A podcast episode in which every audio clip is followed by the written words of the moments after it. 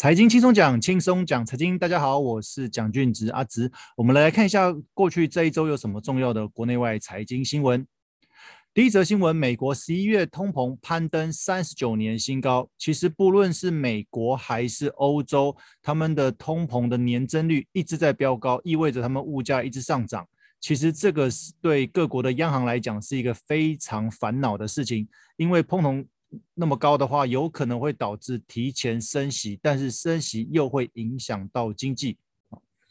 第二则新闻，美国前财政部长提到，通膨可能长期高于四趴。之前联准会主席鲍尔有提到说，他觉得这个是暂时性的通膨。不过，他们前一阵子已经把“暂时性”三个字拿掉了。他们觉得这一次的通膨有可能会是蛮长的一段时间。那美国前财政部长也提到了这样子的论述。第三则，PPI 增幅创新高，美国联准会升息压力大。如果之前有听我财经轻松讲的听众，应该很清楚，所谓的 PPI 就是生产指数。如果今天生产一样商品，它的价格、它的成本是被垫高的，未来就会转嫁到物价上面，就会转嫁到商品的价格上面。那目前的 PPI 的增幅已经来到了九趴多，那。对美国而言，它的物价的年增率只有六趴多，所以还是有一段距离，有一个差距。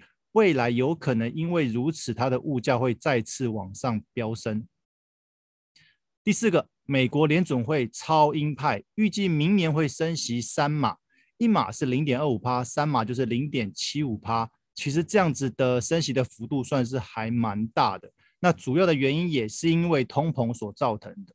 所以各位可以发现，前四则新闻都是跟通膨有很大的关系。如果通膨压不住的话，未来经济可能会回档。那唯有透过初步的升息，就有机会抑制这样子的通膨。所以，二零二二年预计解决通膨是一个很重要的经济问题。第五则新闻，感恩节后再升温，美国确诊人数突破五千万大关。哎，之前提到欧美在打完疫苗之后，很很多人就会不戴口罩，但是其实这样子还是会被传染哦，并不表示打过疫苗就能够免疫。那这样子对欧美的医护人员来讲也是一个很大的负担。那五千万人被确诊，其实对医疗人员来说也是疲于照顾。那所以这一部分美国可能还要再想想办法哦，因为虽然看起来像是两回事，通膨是经济的，但是如果疫情没有办法有效控制的话，经济也会受到很大的影响。接着第六则新闻，美国去年寿险的理赔金年增率十五点四趴，这个一点都不意外，因为一方面是去年很多美国人因为疫情而死亡，导致寿险的理赔金飙高。那同时也有很多人会担心这样的事情发生，所以开始加码购买有关寿险的保险商品哦。所以一部分虽然对保险公司来讲收入好像有增加，但是他们理赔率也跟着拉高，未来有可能寿险相关的商品的费率也会跟着飙升哦。所以这个寿险理赔金对各个保险公司来讲是一个很大的未来潜在的一个问题。哦，因为无论是人的部分哦，还是因为天灾哦、极端气候所造成的人员伤亡哦，这个理赔都有可能因此而拉高。那这个在未来对各个保险公司的经营上面是会有很大的的问题。再一个，全球的粮食通膨压力加剧，一方面现在能够工作的农地越来越少了，那再加上。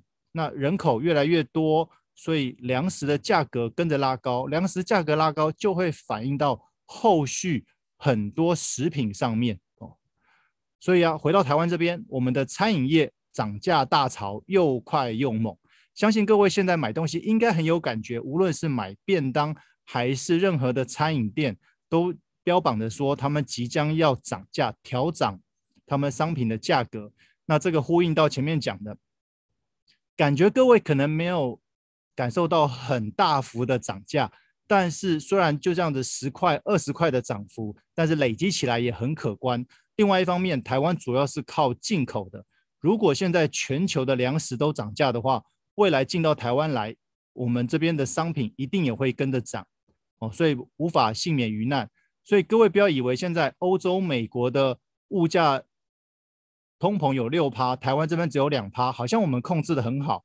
我个人觉得这只是时间还没有到，预计在明年农历春节前后，这一波的涨价幅度可能会到进到台湾之后，我们可能被迫原物料或者成本涨价的压力，我们这边也会跟着要调涨。再者也是台湾的新闻，B 经济、扫经济异军突起哦。现在越来越多人不习惯用现金支付，不习惯用现金消费，喜欢去逼一下或者扫 QR code 来完成交易。看似简单的一个步骤，但是后面却藏着你有可能因此而过度消费。隔个月的卡费缴不缴得出来是另外一个问题，所以在消费上面还是要谨慎小心一点。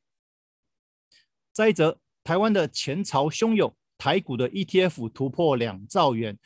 其实台股的 ETF 有点像当年的基金哦，各式各样的产业，各式各样的标的 ETF 哦，如雨后春笋般的出现。那每一个民众或者是热钱哦，都趋之若鹜，都有投入很多资金在里面。不过还是回到你了不了解这个产业，你了不了解这一档 ETF 它的特色，它的规则到底是什么？哦，所以并不是你只要买了就一定会赚钱，还是要小心回档的风险。再者，投资型保单热卖，前十一个月飙五二六零亿的新高。其实过去这一两年，投资型保单卖得好的都是趸缴的，都是类权委，都是月配息的标的。哦，很多人会误以为投资好像变得简单了，你只要丢一笔钱进来，你每个月领息就可以轻松获利。但是不要忘了。